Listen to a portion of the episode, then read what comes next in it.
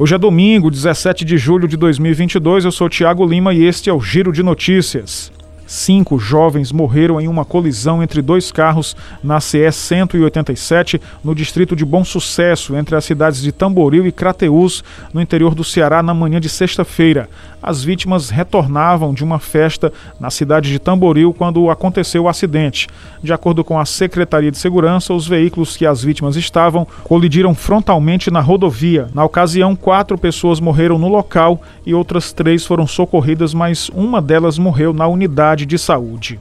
As crianças com idade entre 3 e 5 anos começam a ser vacinadas contra a Covid-19 na segunda-feira, dia 18, segundo anunciou nesta sexta-feira a governadora Isolda Sela. A imunização dessa faixa etária ocorre após a Agência Nacional de Vigilância Sanitária autorizar o uso da Coronavac neste público.